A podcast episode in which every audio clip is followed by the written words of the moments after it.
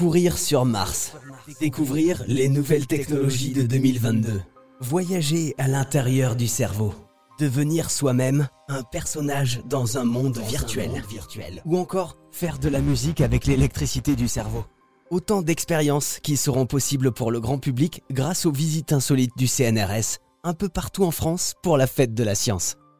Et c'est Émilie Smondak du pôle événement du CNRS qui nous en parle. C'est dans le cadre de la fête de la science. En fait, le CNRS euh, propose partout en France euh, à des petits groupes de visiteurs euh, justement de participer à des visites insolites en groupe restreint et de plonger au cœur de la recherche scientifique. Donc l'idée, c'est effectivement que les participants découvrent au plus près le monde de la recherche, c'est-à-dire qu'on peut aller dans des laboratoires dont l'accès est habituellement interdit au public, on peut aller sur le terrain euh, et puis participer à des expériences. Alors on parle de visites insolites. Pourquoi d'ailleurs insolites? Qu'est-ce qu'on pourra voir? Ces visites, euh, elles sont euh, insolites, c'est ce que permet le petit groupe. Et donc elles sont insolites soit par la découverte d'un lieu, soit par l'expérimentation. Elles ont tout un caractère un peu exceptionnel. Donc on peut par exemple aller découvrir le four solaire d'Odeyo et découvrir le laboratoire Promesse, qui est un laboratoire pareil fermé au public. C'est un four solaire qui permet euh, de, voir la concentration de la puissance du soleil, c'est 10 000 fois la puissance du soleil.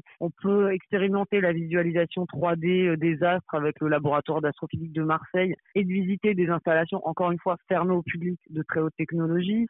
On peut euh, découvrir le supercalculateur le plus puissant de France, qui s'appelle Jean Zay. On peut aller avec l'observatoire physique du globe de Clermont-Ferrand au Puy de Dôme et vivre euh, avec les scientifiques, dormir une nuit en chalet là-bas. Euh, voilà, c'est vraiment découvrir la vie quotidienne des scientifiques. Et qui sait, peut-être que ces visites insolites du CNRS créeront des vocations et le scientifique, et le scientifique qui changera le monde de demain, ce sera peut-être vous.